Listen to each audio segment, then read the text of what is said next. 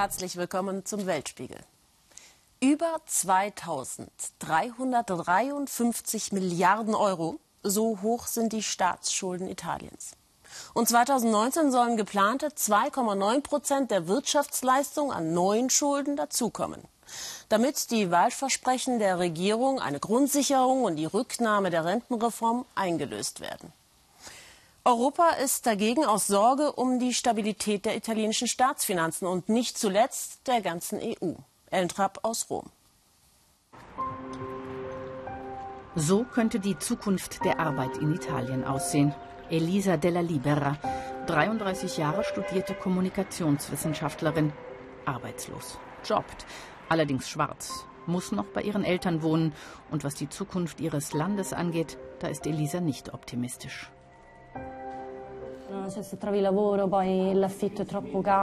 Es gibt keine Arbeit, die Mieten sind zu hoch und wer einen Arzttermin braucht, wartet bis zu einem Jahr. Überall gibt es Probleme. Wir sind noch nicht wie Griechenland, aber auf dem besten Weg dahin. Ehrenamtlich hilft Elisa in diesem Bürgerbüro all jenen, die sich im Dschungel der Bürokratie nicht zurechtfinden, die Hilfe bei der Steuererklärung brauchen oder schlicht arbeitslos sind und nicht weiter wissen. Die Zahl derer wächst stetig, findet auch Agostino Zelli. Heute ist die Schwarzarbeit das große Geschäft in Italien. Ordentliche Arbeitsverträge werden die Unternehmer nie mehr abschließen wollen. Sie wollen nicht mehr Leute anstellen wie früher, unbefristet.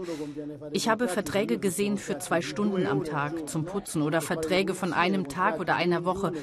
So können sie die Angestellten schnell wieder wegschicken. Italien ist verschuldet. Die Wirtschaft schwächelt, die Arbeitslosigkeit hoch. Der neue Haushalt sieht weitere Ausgaben vor, Frühverrentung, Grundsicherung. Doch die Staatskassen sind leer. Wer soll das bezahlen? Ungewiss. Ein Grund, warum Brüssel den Haushalt abgelehnt hat. Der Ministerpräsident gibt sich gelassen. Wir sind davon überzeugt, dass unser Haushaltsentwurf gut ist, durchdacht und wohl begründet. Wir sind überzeugt davon, dass es eine solide Wirtschaftspolitik ist.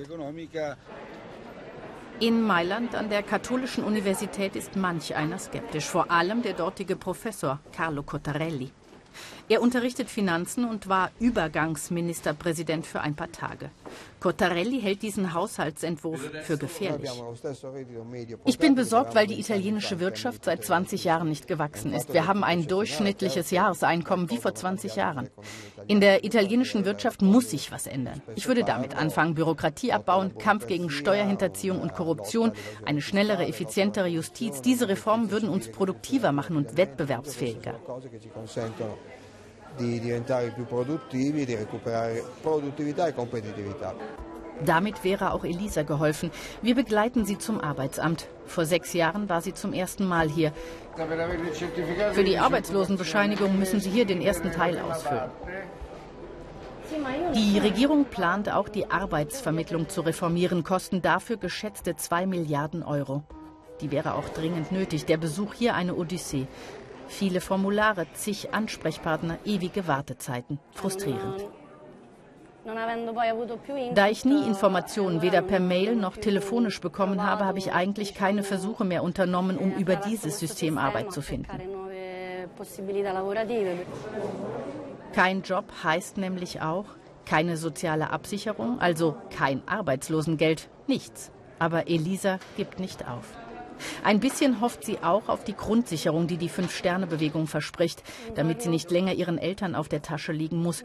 Doch sie weiß, langfristig bringe ihr die nicht. Sie braucht Arbeit. Ich wollte nachfragen, ob ich noch im System als arbeitssuchend registriert bin. Elisa arbeitet immer irgendwo. Gerade gibt sie Nachhilfeunterricht, verdient 240 Euro schwarz im Monat und ist zufrieden, dass sie überhaupt eigenes Geld verdient. In ihrem Freundeskreis sind Leute, die im Auto schlafen, weil sie sich eine Wohnung nicht leisten können.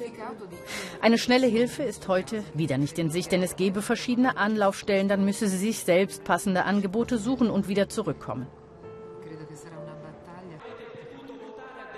Zuerst die Italiener. Das ist die Marschrichtung der Regierung. Alles soll anders werden. Ihre Idee Geschenke verteilen, dann wächst die Wirtschaft wie von allein. Carlo Cottarelli bezweifelt stark, dass so aus dem Patienten Italien die strahlende Nation von früher werde. Ich glaube nicht, dass dieses Prinzip in einem Land funktioniert mit solch gewaltigen Schulden. Denn wenn ein verschuldetes Land viel ausgibt, dann passiert das, was gerade passiert. Spread und Zinsen schießen in die Höhe. Das bremst die Wirtschaft. Ich glaube, am Ende wächst nicht die Wirtschaft, sondern nur der Schuldenberg.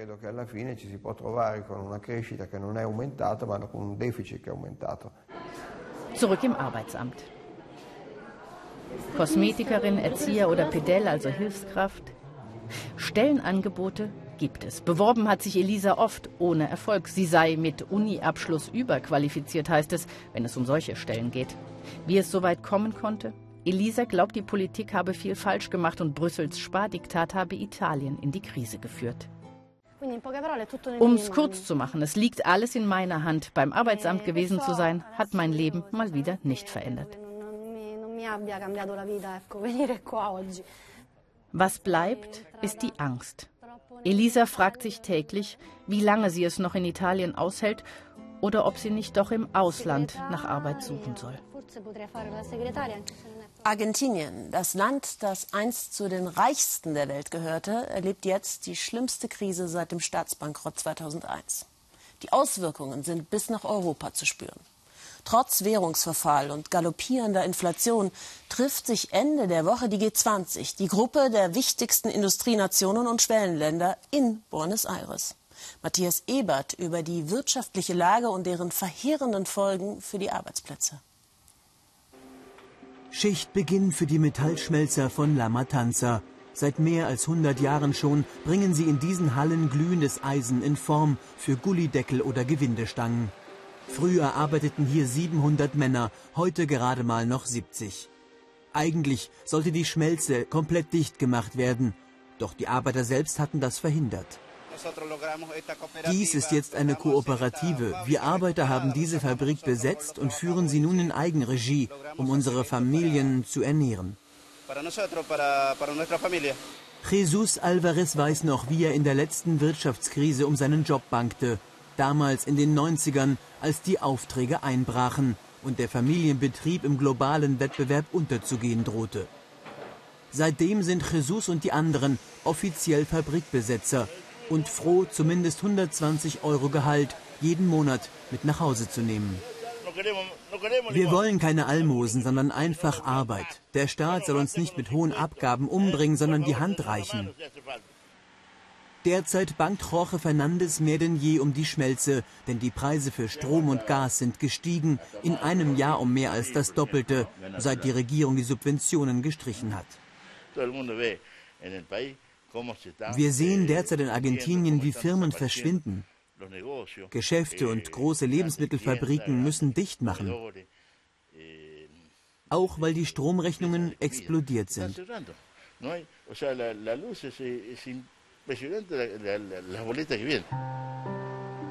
Immer weniger Aufträge, immer höhere Kosten.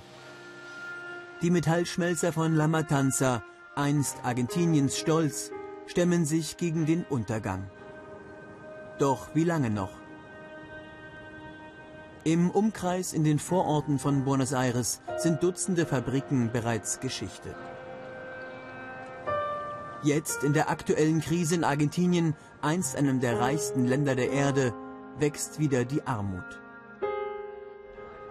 Nicht zum ersten Mal steckt das Land in einem Teufelskreis aus Wirtschaftsabschwung, hoher Staatsverschuldung und einer galoppierenden Inflation. Schwierig für die meisten Argentinier, aber auch profitabel für einige wenige. Die Finanzspekulanten von Balance Capital verwalten einen der wichtigsten Investmentfonds des Landes. Dank der Kurssprünge der letzten Monate machen Börsenmakler wie Juan Martin Profit. Der 28-Jährige wettet auf zukünftige Wechselkursschwankungen. Es geht darum, wie sich zum Beispiel der Dollarkurs im Dezember oder Januar verändern wird. Wir entwerfen eine Kurve, wie diese Entwicklung des Dollars zum argentinischen Peso aussehen könnte. Dann beginnt unser Geschäft. Wir kaufen Dollar zum Tageswert und setzen einen zukünftigen Wert fest. Und durch die Differenz entsteht unser Gewinn. Die Börsianer atmeten auf, als der Internationale Währungsfonds Argentinien zuletzt einen dringend benötigten Kredit zusagte, 50 Milliarden Euro. Der Währungsfonds hat den größten Kredit in seiner Geschichte gewährt, um Argentinien zu helfen, weil unser Land gezeigt hat, dass es bereit ist, seine Wirtschaft zu verändern. Marktorientierter und kapitalistischer.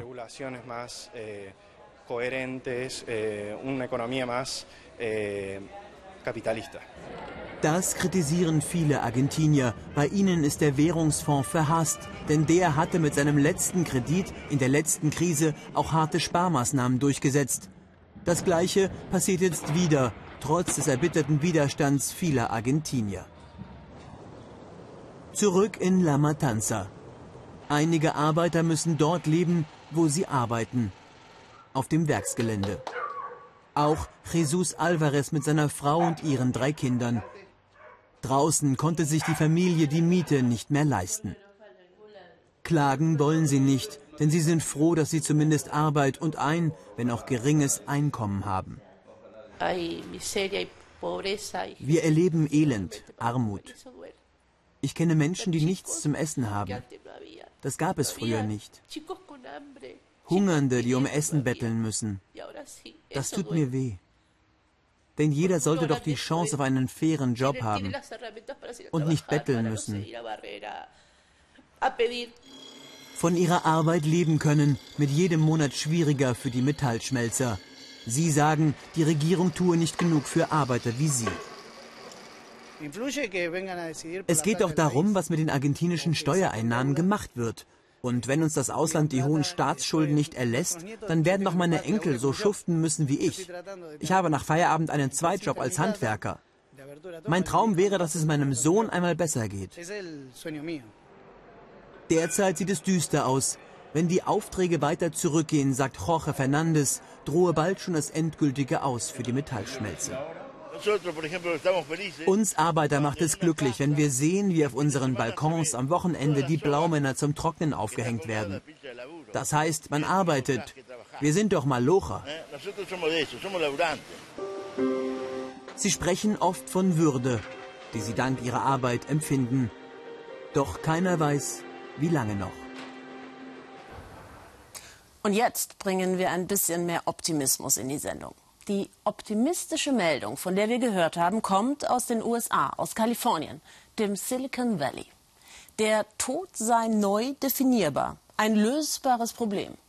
Mit dieser wortwörtlichen Todesverachtung stellen Wissenschaftler die nahezu komplette Reparierbarkeit des Menschen und eine Lebensspanne von bis zu 1000 Jahren in Aussicht. Jan Philipp Burkhardt.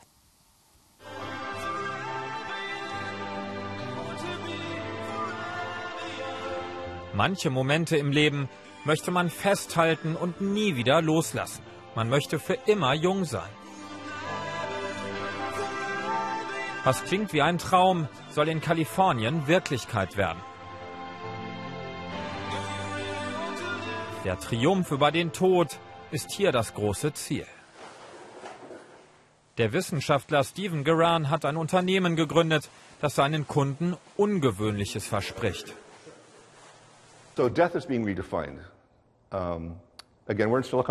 Der Tod wird neu definiert. Wir sind hier im Silicon Valley und diese Ecke der Welt definiert viele Dinge neu. Soziale Medien, Computertechnologie, viele Innovationen, die unser Leben verändert haben, wurden hier entwickelt. Und dazu gehört auch der Tod. Mit diesen Stahlbehältern will er den Tod überlisten. Die sterblichen Überreste von vier Menschen lagern darin in flüssigem Stickstoff, heruntergekühlt auf minus 196 Grad.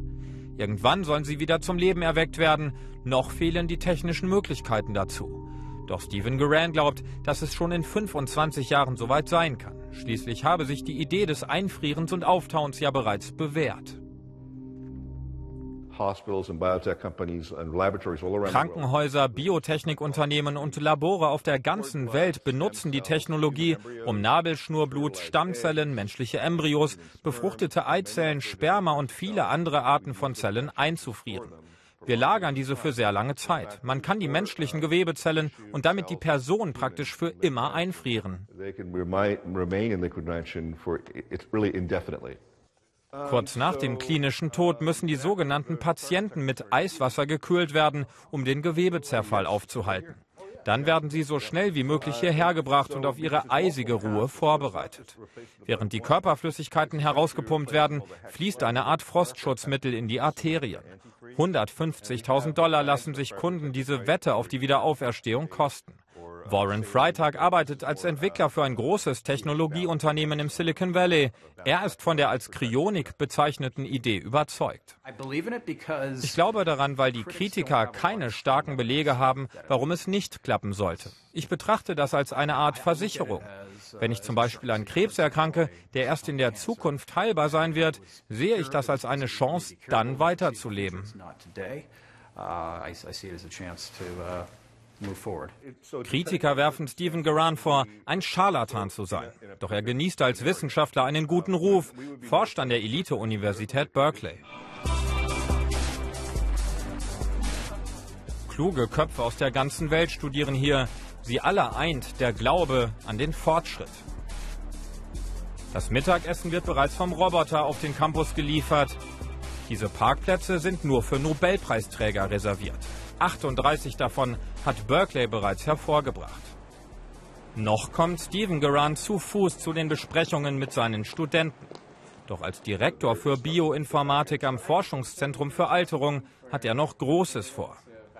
Mit Hilfe von Computermodellen simulieren er und sein Team die Entwicklung von menschlichen Körpern. Mit künstlicher Intelligenz suchen sie Wege, den Alterungsprozess zu verzögern.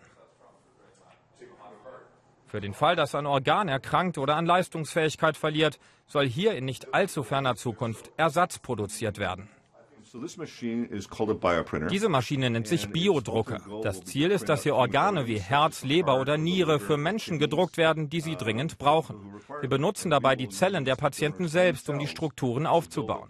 Wir entnehmen sie dem Spender, lassen sie in Kulturen wachsen und benutzen diese Zellen sozusagen als Tinte. Das Gerät druckt dann das Organ in 3D aus.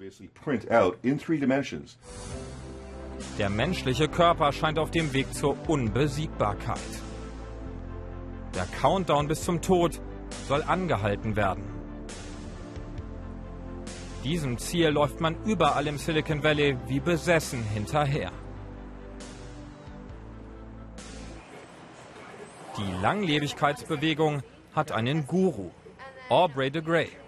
Der Bioinformatiker ist davon überzeugt, dass ein Mensch bald 1000 Jahre alt werden kann. Mit seiner Stiftung und eigenem Labor arbeitet er an dem Beweis dafür. Reiche Unternehmer investieren Millionen in seine Forschung. De Grey will Stammzellen im menschlichen Körper erneuern, bevor sie altern oder erkranken. Statt risikoreichen Organtransplantationen träumt er von Stammzellspritzen als Prävention. Ihr könnt euch das wie eine permanente Wartung vorstellen. Wir machen exakt das Gleiche wie mit einfachen Maschinen wie Autos oder Flugzeugen. Das ist nur eine Art und Weise, den Schaden zu beseitigen, dem ein menschlicher Körper im Laufe seines Lebens ausgesetzt ist. Aubrey de Grey wird auf der ganzen Welt zu Vorträgen eingeladen, um seine Theorie zu erklären. Schon sehr bald, vermutlich in den nächsten 20 Jahren, wird es kein Limit mehr geben, wie lange Menschen leben, weil wir dann dazu in der Lage sind, die gesundheitlichen Probleme des Körpers schneller zu reparieren, als sie entstehen. Damit wird es im Körper nie dazu kommen, dass ein Mensch wirklich krank wird. Gerade arbeitet sein Team daran, ein Medikament zu entwickeln, das schädliche Eiweißreste in den Zellen aufspaltet und abtransportiert. Ob es jemals gelingt, ist ungewiss, aber die Wissenschaftlerinnen und Wissenschaftler hier zeichnen sich durch unerschütterlichen Optimismus aus. Wir haben hier wohl eine Fehlerquote von 95 Prozent. Das kann schon richtig frustrierend sein. Aber diese 5 Prozent, wenn es dann doch klappt, oder selbst wenn es nur in einem Prozent der Fälle klappt, ist es das alles wert. Auch der Anführer der Langlebigkeitsbewegung lässt sich nie entmutigen, selbst wenn er mit Skepsis und Kritik konfrontiert wird. Wenn du etwas im Silicon Valley versuchst und dann keinen Erfolg hast, ist das komplett anders als im Rest der Welt. Überall anders denken die Leute, wenn du scheiterst, dass du nicht wirklich gut bist. Hier im Silicon Valley ist der Gedanke, dass du etwas nicht geschafft hast, weil du etwas sehr Schwieriges probiert hast.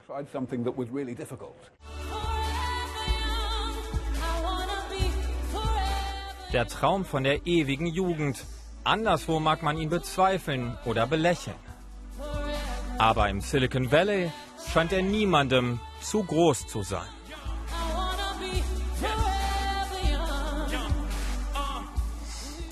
Über das Klosterleben von Nonnen hat so mancher von uns eine feste Vorstellung. Kontemplation, Meditation, innere Einkehr. Doch weit gefehlt. Frauenpower im Kloster hat noch ganz andere Seiten. Peter Gerhard war für uns im Kloster. Kampfsport für die Erleuchtung. In einem Kloster mitten in den Bergen von Nepal. Der Buddhismus ist ja eigentlich eine friedliche Religion, vor allem hier im Himalaya. Warum also kämpfen diese Nonnen? Rupa ist 27 Jahre alt. Sie bringt den 300 Nonnen im Druk Gava Kilwa Kloster am Stadtrand von Kathmandu Kung Fu bei. Frauen sollen Kampfsport lernen, damit sie mehr Selbstbewusstsein entwickeln. Das ist die Philosophie des geistigen Führers dieses Ordens.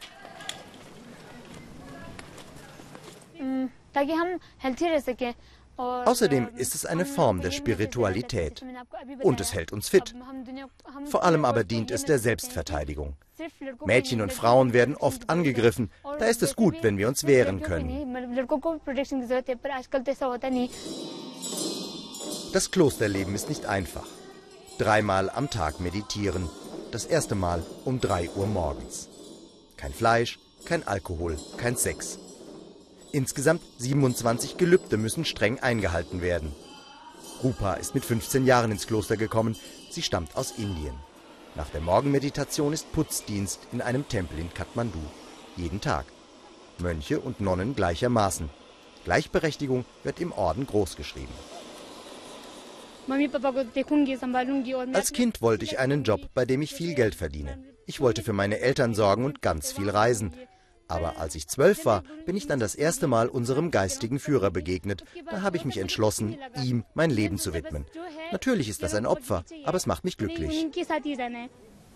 Die Nonnen geben auch Kampfsportkurse im Nachbarland Indien. Diese Kurse sind bei jungen Frauen äußerst beliebt. Indien zählt zu den gefährlichsten Ländern für Frauen. Da können Kung-Fu-Kenntnisse durchaus hilfreich sein. Ich frage Rupa, ob sie trotz des Größenunterschieds stärker wäre als ich. Ja, sagt sie, ich weiß mich zu schützen. Demonstrieren will sie es nicht, denn eines ihrer Gelübde ist, keinen Mann anzufassen, außer im Notfall. Drei Jahre wird Rupa noch Kampfsport machen. Danach wird sie sich im Kloster zurückziehen. Bis dahin hat sie die jungen Nonnen so weit ausgebildet, dass die sich selbst verteidigen können.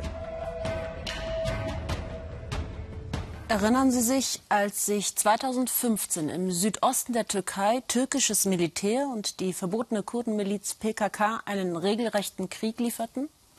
Erst jetzt, da Journalisten wieder aus von Kurden bewohnten Gebieten berichten können, wird das Ausmaß des Konflikts ersichtlich. Ganze Stadtteile mussten neu aufgebaut werden. 100.000 Menschen hatten ihre Heimat damals verlassen. Kann der türkische Staat mit dem Wiederaufbau jetzt die Kurden wirklich für sich gewinnen? Oliver Meyer-Rüth.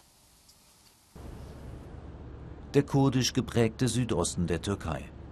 Nur wenige hundert Meter neben uns liegt Syrien. Unser Ziel die Grenzstadt Nusaybin. Hier lieferten sich türkische Sicherheitskräfte und Anhänger der als Terrororganisation eingestuften Kurdenmiliz PKK vor drei Jahren blutige Gefechte. Ein Viertel der Stadt lag in Trümmern. Lange Zeit durften ausländische Journalisten in Nusaybin nicht recherchieren. Wir treffen Latif Özel, den örtlichen Vorsitzenden der Erdogan-Partei AKP. Inzwischen errichtet der Staat mit Steuergeldern dort Neubauten, wo vor drei Jahren Bomben einschlugen. Etwa 25.000 bis 30.000 Menschen sind aus Nusaybin geflohen. Früher lebten hier 130.000, jetzt sind es nur noch 103.000. Aber sie werden zurückkommen. Die Regierung hat hier eine sehr schöne neue Stadt gebaut. Im Januar sollen die ersten Wohnungen übergeben werden. Diese seien nach modernstem Standard gebaut. Niemand werde benachteiligt, verspricht Ösel. Wer durch einen Grundbucheintrag nachweisen könne, dass er hier gelebt hat, bekommt die entsprechende Immobilie. Nusaybin im Frühjahr 2016. Türkische Sicherheitskräfte fordern PKK-Kämpfer auf, sich zu stellen. Bis heute beschuldigen sich beide Seiten, den Konflikt mit tausenden Toten nach einem missglückten Friedensprozess provoziert zu haben. Trotz Verhandlungen misstrauten sich Staat und Kurdenmiliz. Offenbar brachte die PKK vor und während des Friedensprozesses Munition und Waffen nach Nusaybin, um monatelang kämpfen zu können. Zur selben Zeit etwa 150 Kilometer westlich. Diyarbakir, die heimliche Hauptstadt der Kurden. Die türkische Armee feuert mit Artillerie und aus der Luft in die Sur genannte Altstadt. Diyarbakirs mehrere tausend Jahre alter Stadtkern wird zu großen Teilen zerstört. Mehr als tausend Gebäude und Denkmäler nur noch Schutt und Asche. Auch hier investiert inzwischen der türkische Staat, zum Beispiel in die Renovierung dieser Moschee. Der Bürgermeister der Altstadt wurde wegen angeblicher Nähe zur PKK abgesetzt.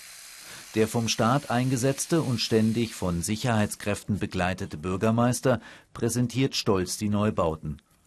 Bewohner der Altstadt, deren Häuser zerstört wurden, sollen diese bald zu günstigen Konditionen kaufen dürfen. Eine 1 zu 1 Entschädigung wie in Nusaybin gibt es nicht. Seit drei Jahren gibt der Staat Miethilfe. Knapp 200 Euro Miethilfe. Eigentlich hätte man das früher stoppen können, aber wir wollten soziale Spannungen vermeiden. Der Staat hat mehr als nötig getan. Im Anschluss drehen wir die Bilder, die uns der Bürgermeister lieber vorenthalten hätte. Erst dann zeigt sich, wie heftig der Angriff der türkischen Sicherheitskräfte auf die in der Altstadt verschanzten PKK-Kämpfer war. Luftwaffe und Artillerie haben auch eine vor wenigen Jahren restaurierte armenische Kirche in Mitleidenschaft gezogen. Der kurdische Schriftsteller Seamus Dicken zeigt uns die Stelle in der Altstadt Diyarbakirs, wo einst sein Elternhaus stand. Dicken ist vorsichtig. Zur Frage, wer an diesem Konflikt schuld sei, will er nicht sagen. Beide Seiten hätten Fehler gemacht. Doch eins stehe fest, durch die Zerstörung sei auch ein Teil der kurdischen Identität zerstört worden.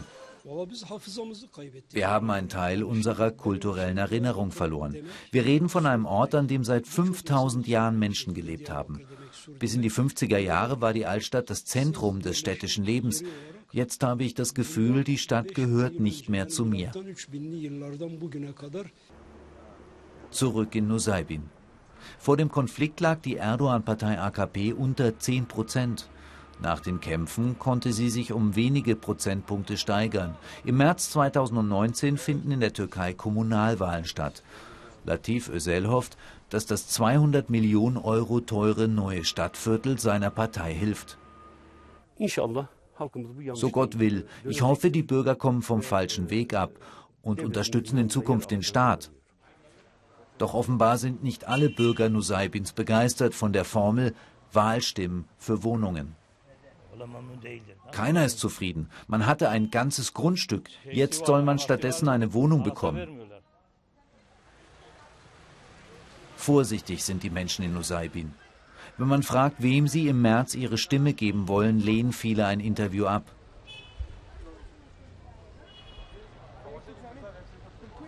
Zumindest ein Verkäufer von Zuckerkringeln sagt unverhohlen seine Meinung.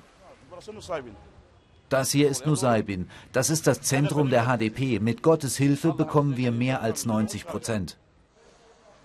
Das Gebäude der in den letzten Jahren stark unter Druck geratenen prokurdischen Oppositionspartei HDP. Übersät mit Einschusslöchern. Ferhat Kut, der örtliche Parteichef, erzählt, Sicherheitskräfte seien während der Ausgangssperre im Frühjahr 2016 gekommen und hätten alles zerstört. Es sei aber auch ein Fehler der HDP gewesen, so Kut, dass sie damals die PKK nicht vom Kampf hätten abhalten können. Argumente gegen den Neubau der Wohnungen hat Kut kaum. Wegen der Traumata der letzten Kämpfe rechnet er dennoch mit bis zu 90 Prozent für die HDP bei den nächsten Wahlen. Scharfschützen haben auf Kinder und Alte geschossen. Sie wurden verletzt. Wir können keine exakten Zahlen nennen, aber etwa 250 Menschen sind in Nusaybin ums Leben gekommen. Das Wohnungsbauprojekt der türkischen Regierung lässt nach und nach die sichtbaren Spuren der Kämpfe vor drei Jahren verschwinden. Doch vergessen sind sie längst nicht. Noch sind die seelischen Wunden bei vielen im Südosten der Türkei zu tief.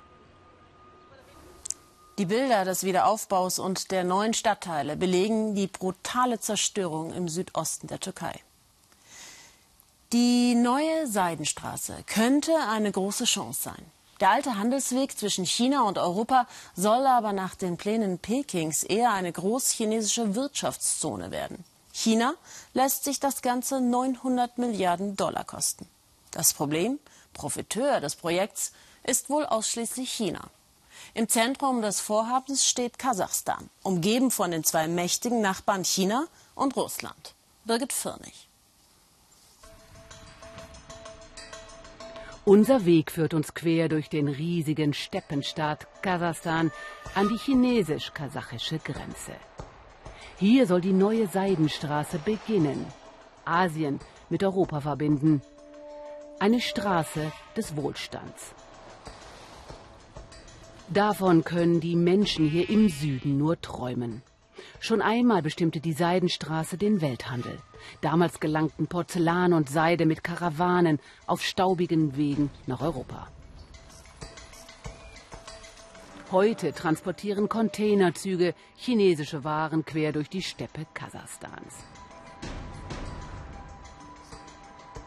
Am Horizont Chinas mächtige Wolkenkratzer. Chorgos, hier werden die Container von der chinesischen Schmalspurbahn auf die kasachische Eisenbahn umgeladen. Kranführer Sati Baldiev ist stolz auf seinen Hightech-Kran, ein Top-Job in der Region.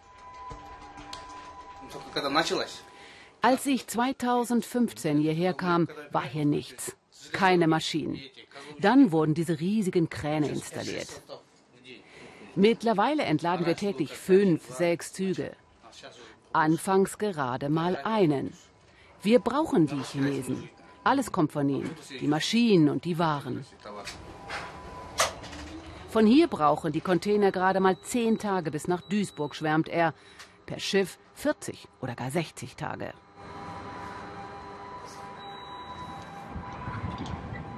Die neue Seidenstraße soll durch 67 Länder führen. Kasachstan ist ein Schlüsselland.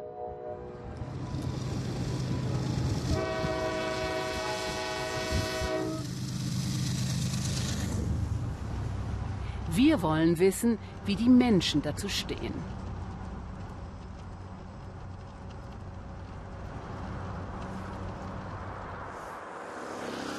Jarkent, früher blühende Oase auf der Seitenstraße. Karawanen kehrten hier ein, heute ist von diesem Reichtum nichts mehr übrig. Der Markt zieht Menschen aus der ganzen Region an, weil man hier günstig einkaufen kann, Billigprodukte aus China.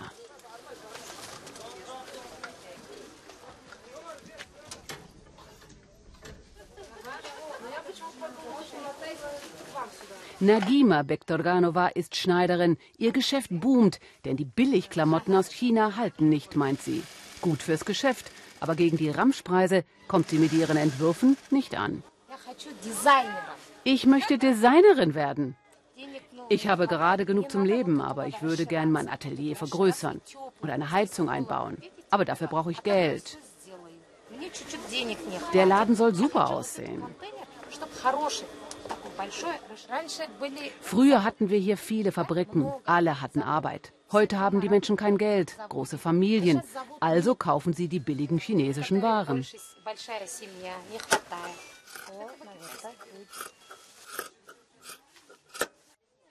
Mittlerweile seien 80 Prozent der Waren auf dem Markt aus China. Das will sie mir zeigen. Fast nichts mehr stamme aus Kasachstan oder Russland, so wie früher. Auch die Reißverschlüsse. Alle aus China.